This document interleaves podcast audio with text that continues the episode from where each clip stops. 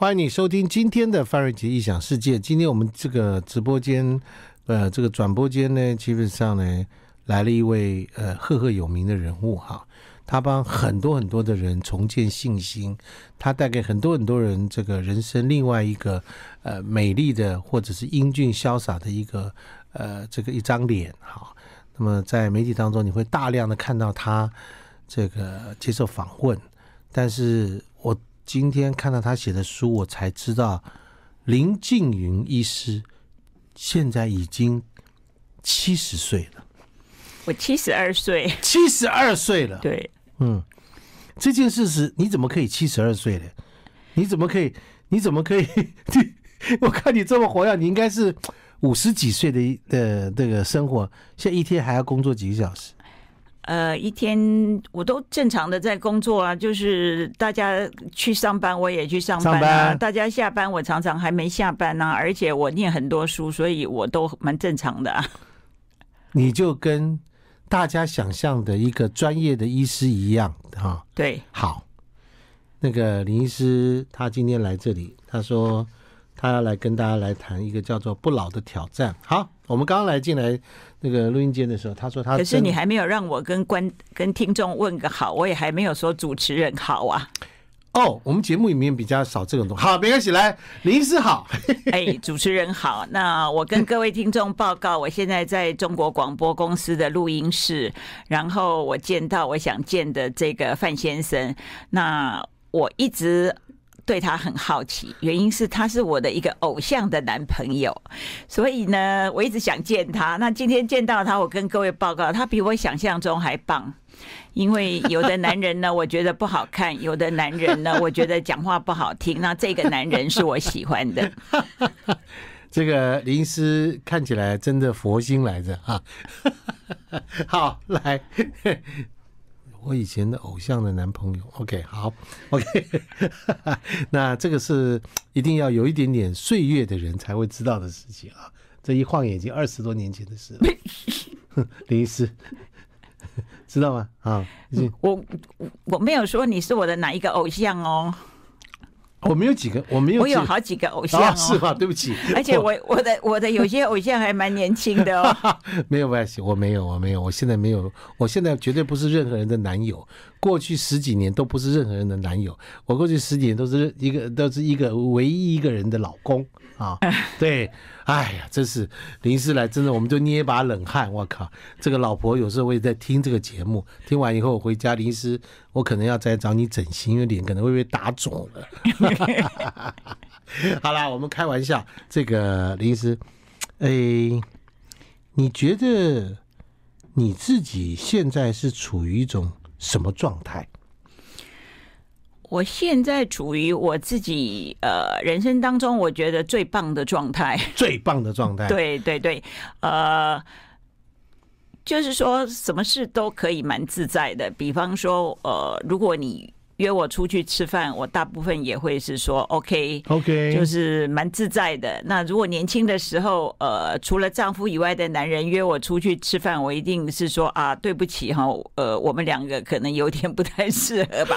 可是现在的我就会就是蛮自在的，什么事都已经蛮自在。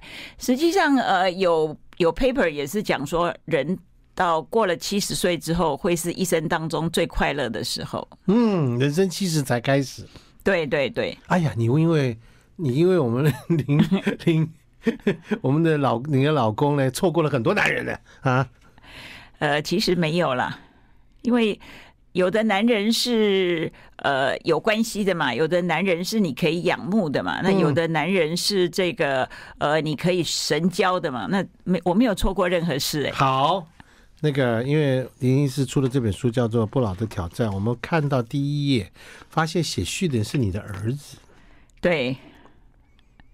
啊，他写了一个很有趣的故事，说有一天你坐了他的特斯拉的车，坐完以后就说：“儿子，给我弄一台来。”我不是说儿子给我弄一台，我说你这一台给我，因为我知道。因为弄一台，我还要给他钱。我是跟他要他的那一台。嗯嗯，给了吗？呃，他安排他自己呃，在有什么车子之后，他的那一台就给了我，是没错。好了，开了这个电动车的感觉，因为那个电动车在加速跟有这个油加油的车是完全不一样的感觉。那个，呃，第一台就是他给我的车子，我觉得是车子本身不好，所以害我呃每隔几天就撞一下，撞到后来那个。去钣金那个跟我说，你不要，我只要帮你涂上去就好了，不要钣金。因为过两天你又会 再回来。对，他说你又再撞。你当时为什么撞上去是会有那种这种快感吗？舒适感吗？没有，我觉得是那台车子设计不好。我是说，你叫你儿子说，来，你把这台给我，你为什么要这样的电动车？呃，我我越来越觉得说哈，触控式啦，或者是。电子的东西哈会掌控这个世界，那我如果不去 master 那呃电子的事情，我就会被淘汰。嗯，因为你有没有看到，连家里的烤箱啦啊，所有的东西都变成触控式。那我觉得要学这一些新的东西，最好的方法当然是用手机啦，用 Line 啦，用电脑。可是我如果也去用这个特斯拉，我觉得我还会学更多东西。嗯。包括学会怎么样钣金，没有，不是学会怎么钣金，怎么去跟人家讨价还价。说这已经是第二次钣金了。啊，对，表示你上次没有钣好。你 你的工作其实跟那些汽车修理的人其实类似，对不对？他只修的是车子。呃，对，对，你讲对了，对不对？对，所以你一定很会跟他讨价还价。你说来来来来，你要是割四次双眼皮，我也算你便宜一点。没有没有，我没有我，因为坦白讲，帮我钣金的那一位收案的老板娘，她一直不知道我什么职业。她啊，她不知道吗？对，她一直一个人没有知识常识要看电视啊。呃，我平常因为戴鸭舌帽哈啊，背背包，他也没有看出来我是谁，但是他一直跟我说，你家的那个停车场的那个位置应该是，因为我都不是去撞别人，也不是干什么，我说在撞我家的停车的 停车的的那个停车位的车道啊，车不车不好。车不好，车不好，我们休息一下。停车位也不太好。对，停车位不好。对对对，车不好，停车位不好。休息一下，我们今天专访的是林静云医师。I like 103, I like radio。欢迎你回到范瑞杰异想世界。很爱打高尔夫球的林静云医师，现在在我们的这个转播间里面哈。你爱打高尔夫球？对。这个，你儿子说你是有先天扁平足，对。然后他说你挥杆的姿势非常怪异，对。因为别人挥杆是只挥一百八十度就好，我挥杆还会挥到三百六十度，然后还有的时候还会打到自己的头，就是挥三百六十度之后打自己的 头。高尔夫球给你什么？带给你什么？呃，高尔夫球它。我我这个人是这样哈，我三十岁的时候，我父亲送了我一套这个高尔夫球的球杆，我后来才知道，他其实是为了捧他朋友的场，他朋友在卖高尔夫球具，所以那台湾人的习俗，女儿三十岁要送一个大礼物嘛，所以我父亲给了我一套球杆，那我这个人就觉得说，那既然给了一套球杆，就不能不用它，不用不是太可惜，所以我就去打高尔夫球了。嗯，这道酒感应该早就已经换代了吧？没有，没有，没有，我一直 呃用了用了好几十年，到是啊，到呃最近的六差不多五年前我才开始我才换的。换的原因是什么？换的原因就是有人跟我讲说哈，你的球一直没有办法进步，那你没有办法换你的手背，你就去换你的球杆，所以我就去换球杆。我懂了，我懂了，我懂了，我懂了，我懂了。停车会撞到什么什么位置啦？位置不对，换个位置哈。对，车子换个车子，对不对啊？那高尔夫球没办法换球杆，换球杆，对。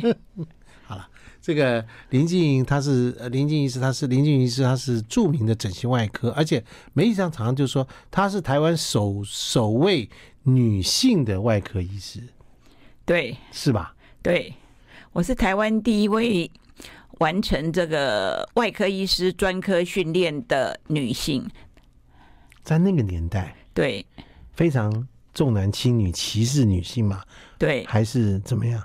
呃，那个年代你要知道，呃。外科医师是穿着木屐，你知道吗？咔咔咔咔咔走来走去。对，那那个年代啦，就是说女性是很不被重视的。我还记得我的一个老师，呃，他跟护士呃吩咐了一一件事，那护士晚一点拿过来，他把手术刀砰一声扎到这个墙壁上，有点像小李飞刀这样，你知道吗？手术刀砰一声扎过去，刀子就直接镶在这个墙壁上了。他在练。我不知道他在练什么，反正那个时代就是这样子。那那个时代，呃，也没有所谓女性外科医师的更衣室，就是说，呃，男的就是医师，女的就是护士，所以我是在护士的更衣室更衣的。现在很多了啊！现在台呃，跟各位报告，台湾的女性外科医师已经呃。新的啊，新进的女性外科医师已经有的时候会超过男性了。哦，你你的诊所里面就有几个医师？呃，我的诊所有两个，一个是我女儿。啊，你们诊所百分之百是女性医师？对对对。啊，是女儿在小时候就想学医，还是你栽培她学医？呃，女儿她从小一直想做数学老师。然后我也不知道他为什么什么时候去变成女医师，我我也不知道。这个妈妈讲这样的话有点不负责任呐啊！呃，没有，我没有不负责任，因为他一他的志愿一直是想做数学老师，他可能是因为大学联考的时候考的太好了，分数可以进医科，所以就被 被他的周边的人劝进去了。OK，那他是他会选择整形外科吗？呃，整外啊，他现在已经是整形外科的专科医师，已经十多年了。我知道他会选择整外，应该也是跟你有关吧？应该也是没有，我没有办法影响我的儿子或女儿。我不相信，你绝对应该要相信。你看我儿子敢把我写成那个样子，你就知道了。我跟你讲，把你写成这样，真的对你有满满的爱。的人才会写出这样的东西来，真的吗？当然，因为表示妈妈跟他真的很亲，而且他也没关系，他就把妈妈这个吐槽一下啦，或者给他露露一点什么东西啦，干嘛干嘛，对不对？我要顺便跟你报告，我这个儿子他这个。呃，从小非常的叛逆哈。我的儿子是林之晨。我们现在讲的是我最近写的一本书，叫做《不老的挑战》。是。那么，呃，我之所以会开始写写字或者写书，其实要感谢我的儿子。呃，我从他很小就很叛逆，那我一直想跟他叮咛很多话。比方他还没有这个摩托车执照的时候，他就已经骑摩托车了。然后为了要骑摩托车，他买了一部摩托车，摩托车放在同学家。他一早呢是先走路去同学家，再骑摩托车去学校。问题是我家距离学校比较近啊。不重要，妈妈不知道最重要啊。对对对，那所以。我就有很多话想跟他讲，那但是他又不听，我女儿也是，女儿也不听，所以我就只能把要跟他们讲的话写下来，到后来就写成文章，所以写成现在的我。你是说林静云的医师的一个儿子跟女儿从小都不太听他们的话，完全不听我讲话？对。你对这件事的。哎，我们先讲一下林康，他说的儿子是林之晨，他现在是台湾大哥大的总经理。对，女儿是呃在诊所跟你一起，对不对？哈，专科医师。对，这个在别人的心目中都是都是啊，这个人是胜利组啊。但他说妈妈既然在这个时候说，他说从小没听过我话。对，哇，好，来我们休息一下，这个 这个就有趣了哈。这个妈妈是到底怎么？怎么当的？怎么挺过来的？哈哈，等一下，我们休息一下。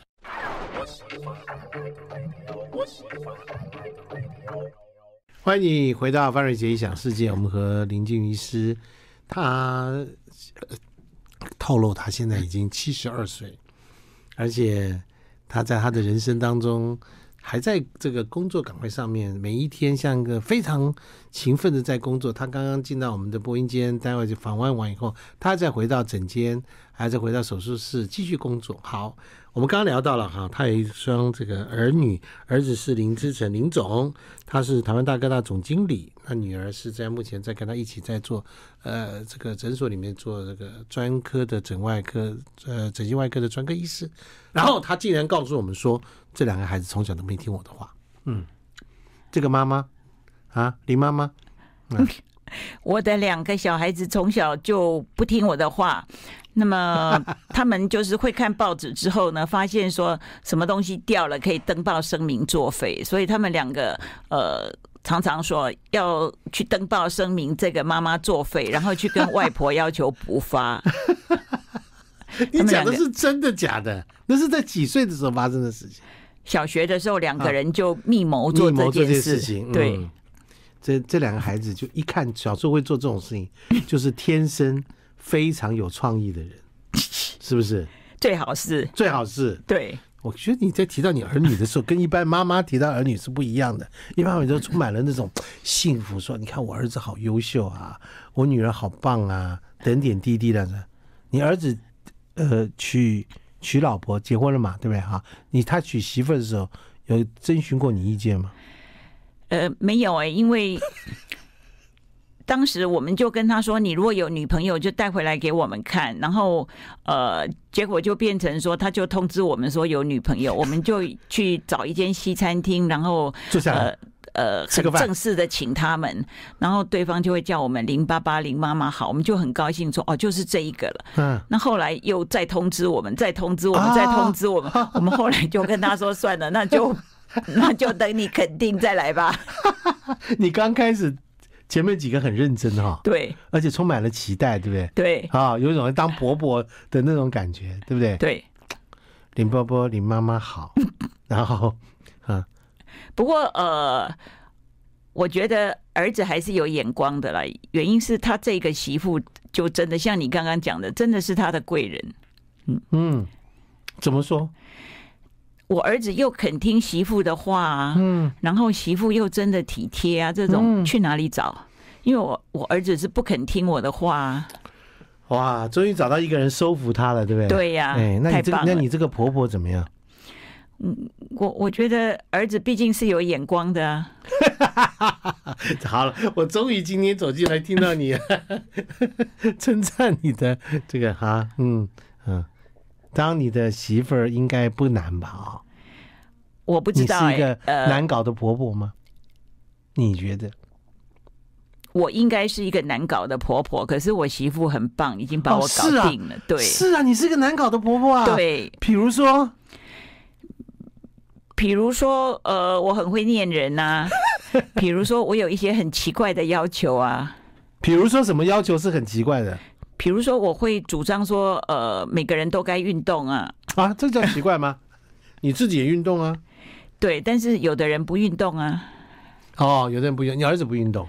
我儿子，呃，我我我坦白讲，我很感谢我儿子的老板呢。原因是我儿子本来不是那么喜欢运动啊，而且本来对父母亲也不是那么体贴，但是自从去。台湾大哥大上班之后就变成非常的孝顺，阿，肯运动。我觉得这个是他的老板很好的 leader。来，你觉得那个的？我我我我跟我坦白讲，我觉得所有的听众，你如果要让你的儿子孝顺，就让他去台哥大上班。真的吗？对，他的企业文化里面什么东西改变了这件事？他的企业文化我不知道啊，可是一定有教他们孝顺跟运动，我相信了。他应该是说，你如果不孝顺你爸妈，我就把你的薪水一部分给你爸妈，类似这样。我 不知道，但是我我只知道，他没跟你讲吗？我的儿子去了台哥大之后，就变得非常的孝顺，而且呃勤于运动，这个我觉得是很棒的企业文化。林医师，嗯，我们有一个选择题啊，嘿，A 可能是台湾大哥大的企业文化，对；B 可能是他的太太；C。可能是他自己也当了父母。A、B、C、A，你还是觉得 A？对。哎呀，我终于知道你是个难搞的婆婆的原因。好，那女儿呢？女儿她就是呃，现在以前不听你话，现在听你话吗？据说哈，嗯、据说如果女儿或者儿子肯跟着上一代一起工作，那个就是呃，表示你有积了福了哈。所以呃，我每天都必须自跟自己这样子讲。哎、欸，我好奇，我真的很好奇，我就觉得人跟人之间的关系呢，就在这种小地方可以看得出来。当时你女儿跟你一起工作的这件事是谁决定的？呃，应该是我女儿自己决定的。她她有告诉你为什么吗？她因为她本来是在医学中心上班嘛，是。那他有一个很怪的主张，就是说他一直觉得他妈妈给他的母爱不够。那他有了两个小孩子，他一直主张他想要给孩子完全的母爱。那所以他自己喂小孩子，喂到小孩子母乳喂养，喂到小孩子已经两岁多了，还在喂母乳。我常常骂他，你神经病是不是？那反正他就是这种这种思想。那像现在小孩子念学校，他就是觉得他要亲自陪他啊，所以，所以我妈妈没有做对我做过的事，我都要自己来一趟。对对对，那那他在医学中心嘛，医学中心现在就是规定，你做到主治医师，你都必须要每三天就值班一次。嗯，那值班要睡在医院，啊，他就不行了。那他就自己觉得说这样子，他会让他的小孩成长当中跟他有一样的遗憾。我懂了，他说：“妈妈，我让你有机会做一个外婆来这个弥补当年。”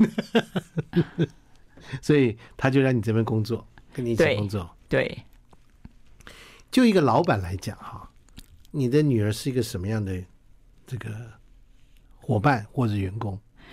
我的女儿她，就一个老板来讲啊，能力非常强。嗯，那呃呃，对病人也非常好，但是唯一不好的就是对老板非常的严酷。哦，我懂。对老板要求很高。好的，好，我们这个我先我中我现在访问到现在，我觉得说林静是真的真的百闻不如一见，不如一听。大家今天真的百闻一见，你看。他是不是活得很开心？而且他活得非常自在。他该讲什么，他就爱讲什么就讲什么，对不对？怪不得他儿子会在这边。这边最最好看的就是他的儿子的序，真的，他这个序写的妈妈写的，我真的觉得说，哇，这个真的是一个啊，深入了解妈妈的一个人，经过了几十年长大以后的淬炼出来的一篇文章。其实，呃，我觉得这本书。他不是这个样子哈，呃，我还很想骂我儿子，他把他的序写的这样子，害得人家都觉得后面不好看，其实完全不对。呃，这一整本书写的是我自己面对我的老年，那我不晓得该怎么办，所以呃，我比方说，我如果想要知道人该怎么生活，我曾经去非洲去去了三次，主要就是看动物怎么生活。嗯，那回来之后呢，就。才能够调整自己的生活哈，像比方很多人跟我讲说，呃，林医师听说你不洗澡，那其实呃，我发现台湾人都洗洗太多澡，天天洗，对。有人一天洗两次，出门呃流个汗回来就洗澡。那我是呃去看了动物之后，我发现我们人只要维持干净就好了，不一定要洗的那么干净，洗那么多，洗那么多哈。对，嗯，我好喜欢你这个理论，你应该让我太太听一下。他是觉得一天只要一出门就要洗澡这样子。哎、欸，这种人到后来到老，他的皮肤会有很多困扰。哦，好，来我们休息一下。I like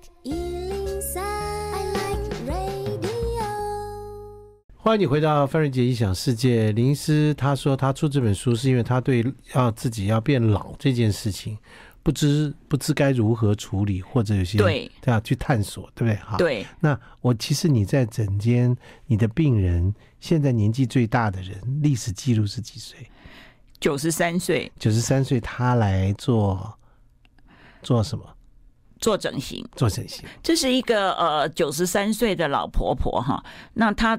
坦白讲，他当时的状况是他的眼睛眼皮已经盖下来了。那他自己觉得这样子，他看东西看不清楚，而且他觉得这个，呃，他他每天早上起来都还是有化妆，她觉得这样她看镜子会不快乐。OK，那所有的家属都反对她美容啊，只有她自己坚持。那所以到后来，因为她来来要求很多次，所以后来就帮她做。那这个婆婆已经就是九十三岁，没有办法平躺了，所以我们是让她躺两个枕头之下去手术的。坦白讲，手术也有点困难，她没有办法平躺。对，因为腰因为脊椎的关系嘛，因为脊椎跟她的心脏，所以已经。没有办法平躺。OK，所以你用两个枕头把它垫起来。对，所以因为你还是要上麻药啊。对对对，对，对，还是要上。他给了我蛮大的感触的，就是说，我们人到哪一个年龄呢？如果都还能够坚持自己的理想哈，那让自己有一个生活的目标，是那其实整个人生会比较活得比较比较爽，比较有劲。是，所以儿子很孝顺，就坚持是大哥台湾大哥大的原因。对不对？女儿这样子的话，是因为她就是要照顾她的孩子，因为她想要让孩子拥有过去她没有拥有过的母爱，对，是不是？对，所以我们都要尊重啊，都要尊重啊，对呀、啊，是。好，那么你自己最大的挑战现在是什么？呃，我自己最大的挑战，我这几年在研究的就是说，呃，人一定会死嘛，哈，那么。不怕死哈，那同时让自己死得快是我的挑战。哦，对，那不怕死这件事呢？嗯，呃，你以前怕死哈？对，我以前很怕死，原因是我小的时候哈，呃，我外婆都带我去打麻将，那都在一间电影院打。那我外婆去打麻将，我都在那边看电影。那那个电影院整天在放，我们小的时候有那种。地狱的那种啊，十八地狱有没有？目连救母，对对对，那个地狱都很可怕，一下子割舌头，一下子什么把你放在那个什么，哎，都是炸油锅什么的。对对对，我小的时候很怕死。那呃，有一天我去，现在又要说打高尔夫球了。我去打高尔夫球，然后那个打完哈，呃，那那当天早上因为要去台大医院，呃。跟学生一起念这个医学杂志嘛，所以当天很忙呢。呃，去完教学，然后看门诊，然后去打球，中间都没有吃东西。那打完球呢，应该是肚子很饿了。我们一堆人就去饭店，那呃点好了菜哈，我坐下来喝了两杯啤酒，那嘴巴他们说我咬着一一个鲍鱼，然后整个人就昏过去了。然后是啊，你曾经有过这样子的状态？对，然后那个。我的朋友就叫救护车嘛，他们说我都叫不醒，然后叫救护车把我送去医院。那我也不晓得，我被送去医院，然后就在医院躺了两个钟头才醒来。你也不知道发生什么事？对，那后来检查我是没事了。他们医生说应该是血糖低到太低了，然后又喝了酒，所以两、啊、两杯啤酒就变成等于醉了。醉了，对。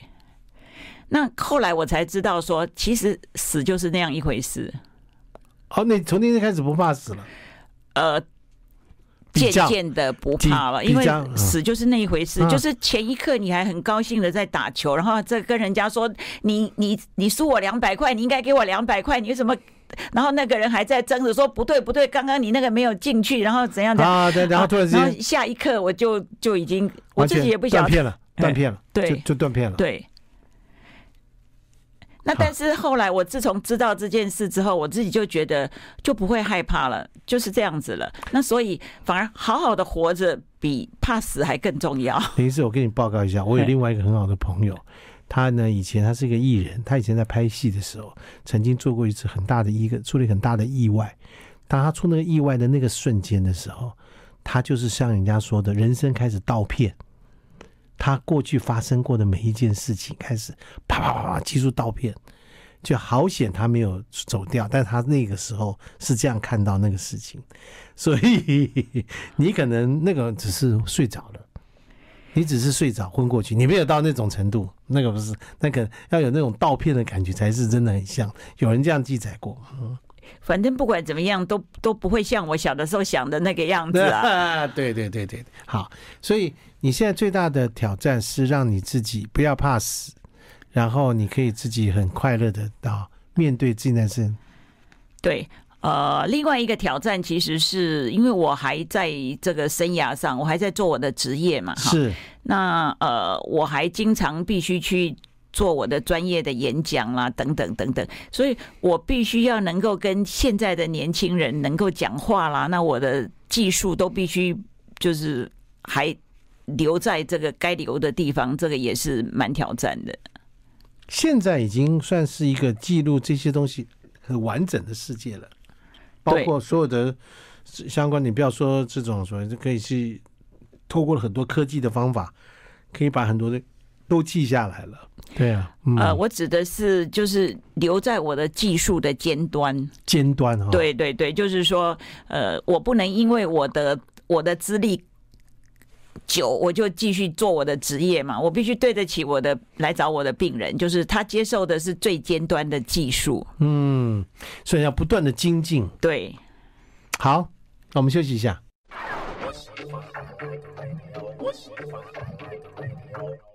欢迎你回到范瑞杰想世界。我们今天听林俊医师，大家都可以想好好听他讲话，真的就是活到老学到老的这个呃精神哈。但是我就很好奇了哈，就是说整形医师会给自己整形吗？呃，你注意看哈，所有的整形外科医师哈，男的都很英俊，女的都很漂亮哈。我注意看，对不对？对，嗯。那但是不包括我这个时代的人呢、啊？嗯。所以，呃，我们为了要跟年轻的整形外科医师这个不要差太多哈，我们也都采用了某些呃适当的方法来维持自己。我觉得这样是对的。嗯，就是说，你的内心如果觉得很年轻呢，你也应该适当的把你的把你的外表弄成很年轻，才有说服力。嗯嗯，我前几天访问一个七十多岁的一位。呃，长者，他呢在七十，也是他不在你这个年纪的时候，被纽约纽约的一个时装周林金虎医师，哎，对对，你们姓林的医师都很厉害啊。没有没有，嗯，他也是啊，他可是他已经退休了，他已经退休了。他说他八十岁要去环岛啊。他来自一个很大的家族，他们家族呃比较有实力。我来自一个普通的家族，你，而且台湾人的，我觉得我觉得林医师是一个冷面笑匠，我也听听就好。对，台湾人的财产普通不传给女儿的，所以女儿都必须靠自己的。哎呀，你这样讲，好像那个你们家好辛苦，在做手工业一样啊。对啊，我就真的在做手工业啊，都一针一针的慢慢缝、啊，慢慢缝啊。你看，你看，我们的林林医师真的是好。这本书其实大家其实可以从这上面看到林医师的一个他的生活的哲学。他里面提到了很多很很惊悚的话题，真的是我觉得可能媒体年轻一代的媒体记者都会把它当做标准啊，什么什么老人家的什么性生活啦等等的东西啊，他就会觉得在上面写了很多有关于。呃，做不同的这个手术，或者是不同的心态，以及不同这个年纪当中等等的事情，还包括他刚刚说的不要那么多常常洗澡之类的话，这个都来自于他自己的人生的这个这个一些的经验。林师，你你的朋友眼中的林静宇是什么样的人？我的朋友眼中，你觉得？我的朋友常常跟我说奇怪，你。你这种 IQ，你是当年怎么考到台大医科的？